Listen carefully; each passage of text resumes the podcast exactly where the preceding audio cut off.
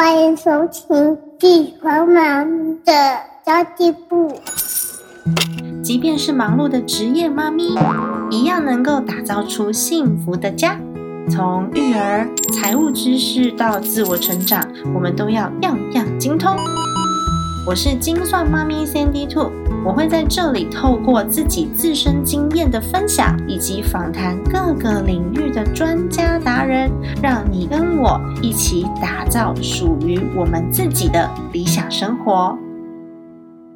Hello，大家好，我是陪你精算生活、创造理想人生的 Sandy Two。今天要来跟大家谈谈职场跟家庭之间的关系。可能很多朋友会说啊，上班归上班，下班归下班，公与私要分得清楚嘛。那职场跟家庭的关系，不就是他拿多少先生或者是太太赚多少钱回来而已吗？哦，其实没有这么简单哦。不知道大家有没有发现，有一些新闻会谈到，比如说婚变啊，或是虐童啊这一类的新闻，其实越来越多。尤其在生活压力大的时候，这一类的新闻会更多。然后有很多人会不解说：“哎，这个孩子的爸爸。”曾经在小朋友出生的时候，他在 Facebook 上面很开心的 po 文呐，当时非常多的人祝福他们一家人。怎么才几年的时间，这个幸福的家庭就变了调，甚至开始有家暴的产生呢？其实我觉得很多时候都是后续的生活压力造成的，而这些压力可能不只是来自家庭，有可能是来自职场哦。其实你是否有经历过一个状况，就是先生他上班已经很累了，然后下班打开家门回到家有一点臭脸，然后他看什么都不顺眼，这个也要念一下，那个也要念一下，然后太太就会觉得天哪，我压力好大，我现在该说些什么呢？好像我做什么都错，诶哇！好想要逃离这种很高压的环境，但是我们住在同一个屋檐下，你要跑也跑不掉啊，那怎么办呢？然后这时候有些太太她就会冷冷的跟对方说：“工作就是工作，请你不要把工作的情绪带回家来，好吗？”那其实这句话讲的也蛮有道理的，我也很认同啦。但是。这一句简单的话，真的这么好做到吗？因为像我们也都是有工作的人嘛，你觉得真的这么好做到吗？可能很难哦。那有一些太太可能就会一直忍受着先生的臭脸，然后想要维持一个表面的和平，但其实心里面非常非常的不舒服。有时候就会躲起来咒骂先生，其实这样子的夫妻互动都是很不健康的。其实你的孩子也都看得懂，也都感觉得到哦。所以你还能说工作就是工作吗？其实还蛮难的，对吧？你有没有发现各行各业都有不同的压力？有可能是主管跟同事很差，所以一整天影响到你的情绪。有时候我也会发现一个很有趣的现象。就我可能跟同学或是朋友、前同事，有时候下班约吃饭，然后两个人下班碰面的时候呢，都是满腹的抱怨，情绪满点。只要是约下班时间，就变成了一个各个公司的抱怨大会。然后这些情绪怎么样也丢不掉，要抱怨到一定的时期的时候，我们才会停止。然后想说，嗯，所以现在我们要聊些什么愉快的事情嘛？其实我自己也曾经在很高压的环境下工作，然后那个时候呢，每个月要追一千多万的营业额，否则现金流就会出问题，公司就会出问题。所以每一次我们在开会的时候讲的都是要怎么赚钱，好像赚钱才是核心一样。好死不死，我带的部门就是设计跟行销，它是花钱的部门，不是赚钱的部门。所以每一次都要被检讨，说：“哎，我们部门到底帮公司赚了多少钱？”哦，天哪，这个营业压力大到我的直属上司是情绪起伏非常非常大的。其实工作累，我完全不怕，因为我就是一个很很热爱工作，然后会在各方面去寻找我的成就感的人。但是每天面对这种我抓不住他情绪的主管。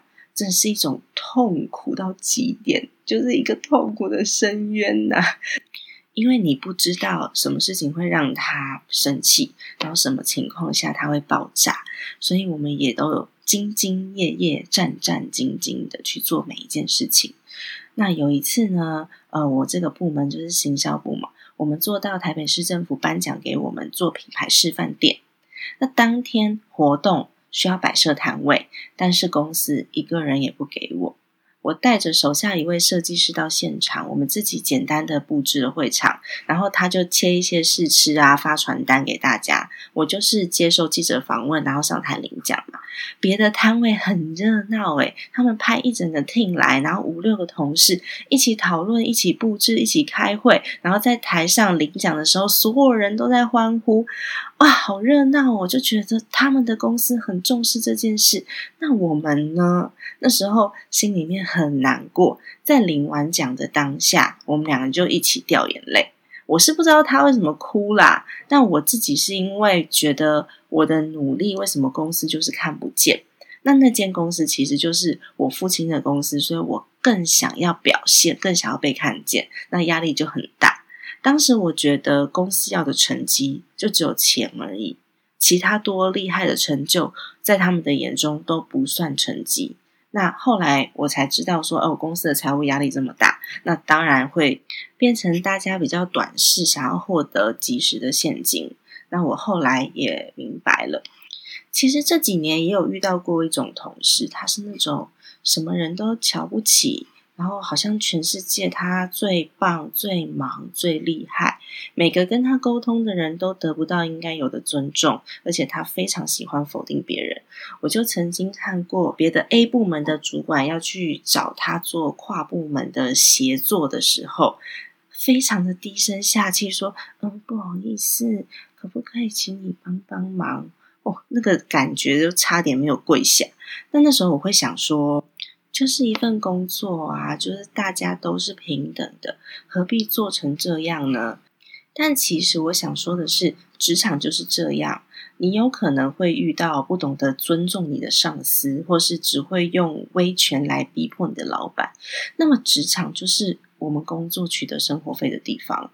我觉得这个分成两两块来看。第一，如果说你的职场是嗯，他很尊重你，老板也很尊重你，公司也非常的有前景，你做起来也很有动力，他就是值得你认真投入的地方。但是如果呢，这个职场的上司不懂得尊重，或是老板都用威权来逼迫大家，那么职场就只是我们取得生活费的地方。其实你不需要得到大家的认同，也不需要真的这么掏心掏肺，然后所有的事情就不需要往心里去了。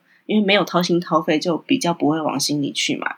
领了薪水，我们把自己的职责做好，那么做一天和尚敲一天钟，好好把自己的事做好，去找一点自己喜欢的事情来做吧，自己有成就感的事情来做。因为我们的成就感不一定要来自我们上班领薪水的这个地方。所以切记不要让职场给你的情绪影响你太久，因为这大部分其实。都不是你的责任啊！我们在所有人在工作上面应该都是平等的。我觉得这个观念可能在台湾的环境之下，上司对下属的这种态度，感觉都是上对下，我好像可以命令你做什么事。但是在公司的运作里面，我们的职责不一样，所有人都是协作，缺一不可。每个人都是小螺丝，所以我们要互相沟通、互相帮忙，不是一个绝对的上对下。所以有很多的老板觉得自己是老板嘛，所以我说的话就算。那有的时候会越过中介主管，直接下达命令给就是基层人员，然后让所有的管理体制全部都崩坏。那这个就是一个很不好的负面循环。那我们回到刚刚讲的这个故事好了。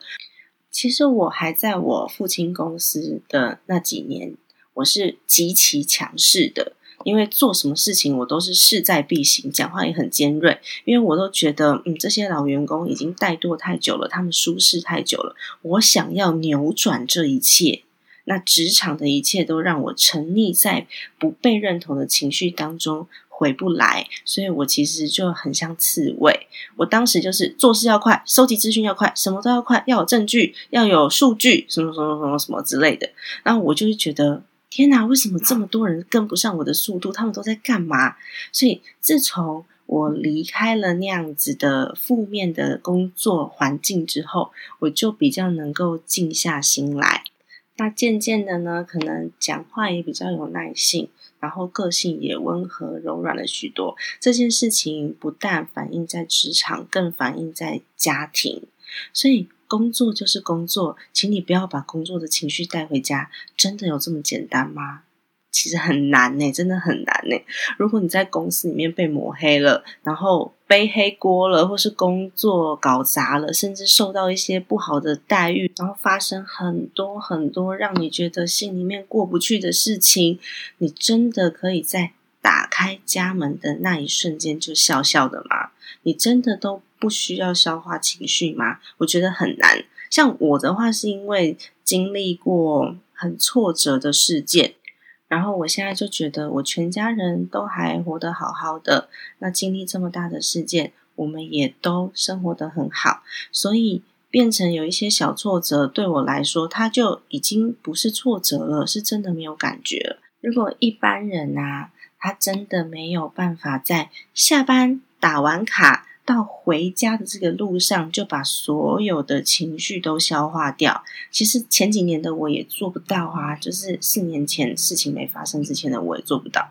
所以为什么我常常说挫折是人生中的礼物？因为挫折会让你想开非常非常多的事情，然后让你后续的人生过得更顺遂。因为对你来说，可以被称为挫折的事情就变少了。那么我们在职场里面的不如意，有一些委屈自己的时候呢，就会产生一种补偿心理。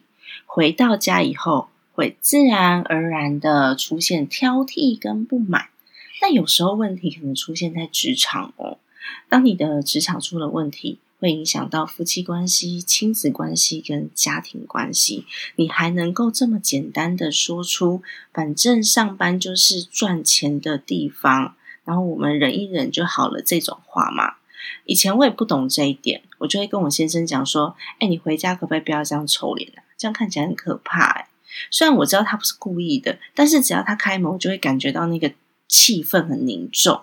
我一开始也不懂这些，我就会一直逼迫我老公一定要说出一个原因，然后我想要知道到底是不是我惹他生气了，还是发生什么事，然后他就会更生气。这就是俗称的北吧白目，你知道吗？但是我一次又一次的为了解决这个问题去寻找答案的过程当中，我渐渐发现，或许什么都不说才是最聪明的做法。当他要躲进自己的山洞里的时候，我就让他去自我疗愈。其实我也不需要问他发生什么事，因为搞不好他告诉我了，我也听不懂啊。那他又要再回想一次，他也很烦啊。那其实我在上一集的节目里面，就是老公被之前怎么办？我曾经有讲过我先生被之前的故事。那当时虽然我们因为少了一份薪水而觉得恐慌，但是自从三迪公不好笑先生他把没有办法获得成就感的工作换成现在这个工作之后，我们的感情其实也有跟着一起变好。坦白说，他现在这份工作的压力、责任是比较大的。然后上一份工作，其实他的工作内容是比较简单的，但他的上一份工作的上司是极其强势的那一种。所以呢，换了一份工作，也许就转换了一下心情，对你的家庭、亲子关系都是非常好的。所以说啦，上帝关上一扇门，就会为你开另一扇窗。所有的事情都有它要带给我们的生命意义。如果你现在的工作带给你许多的不愉快，或许就是你应该离开的时候了。那如果你真的真的无法离开，那你就去找一点自己有成就感、自己喜欢的事情做。就像我啊，我可能就会运用我的闲暇时间来录一点 podcast，因为我觉得跟大家分享是对我来说非常开心的事情。尤其是我上个礼拜发现我的 podcast 在那个 How to 的那个排行榜系列里面登上了第二名，我完全没有想到。这件事情，诶是有朋友去教我说怎么样去看排行榜，然后你该怎么查后台，我才发现的。我就觉得天哪，我好开心，差点在办公室里面大叫说啊！然后可是我还是忍住了，因为在办公室里面这样形象不太好。所以呢，你的生活品质应该是要自己可以掌握的，对你来说才是一个比较健康的循环。那么最后呢，我也要提供给正在受工作困扰的朋友们，你们的不满跟愤怒，其实身边的人都可以感觉得到。人类的第六感是很准的哦，尤其是你在不愉快的时候，你一开门的那个表情，这个感受就会深深的蔓延出去，让身边的人都知道你不开心了。那当然，有时候现实的压力会让你没有办法去控制你自己，因为这真的很难。但是呢，那些不满、愤怒的表情会不小心让爱一点一点的消失，因为没有人是可以在高压下还可以感受到爱的。那么，结了婚后的孤独比单身更可怕。因为那会像牢笼一样紧紧的困住你的心。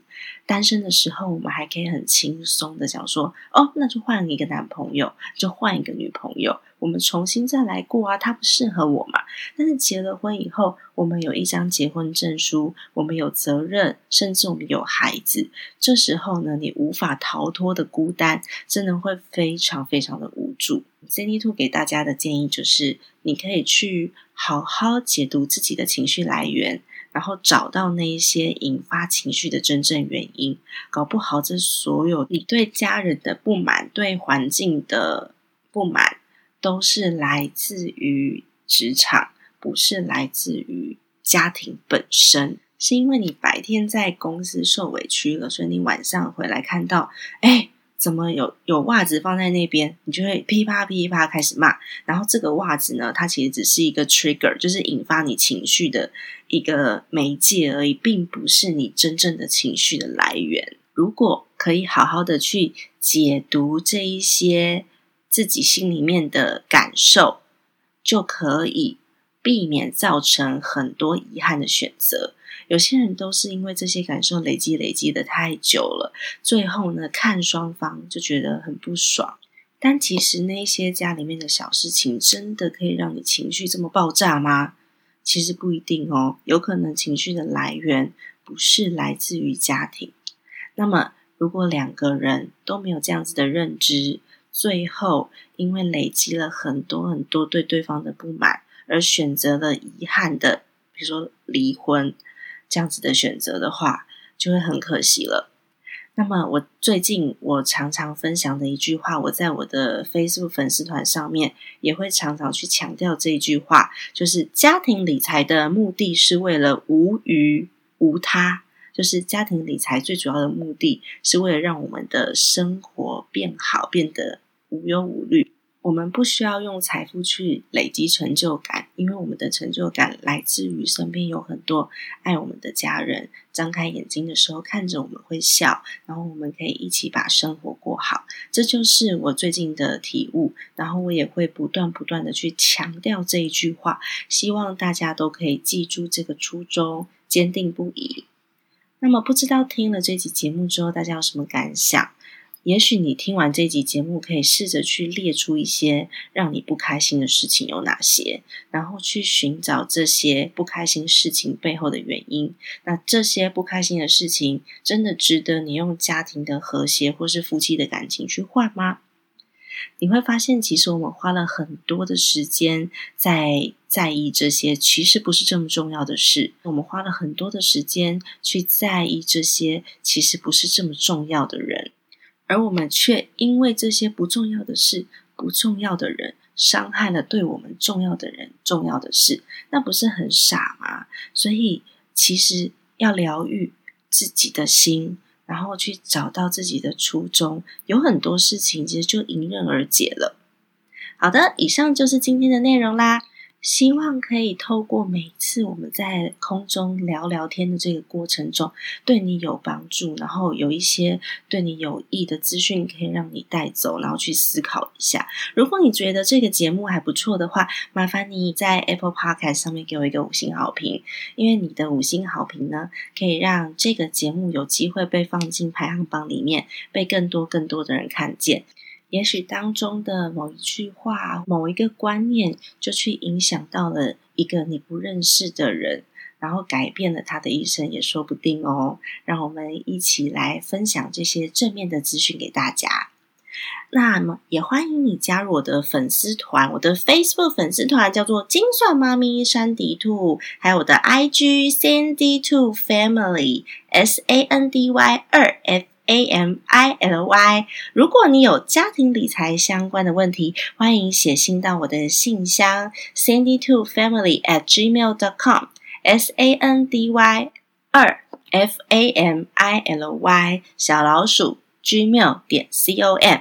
家庭理财就是为了让我们的生活无余。分享这期节目给更多的朋友，让我们一起在空中打造属于我们幸福的家。我们下一集再见喽，拜拜。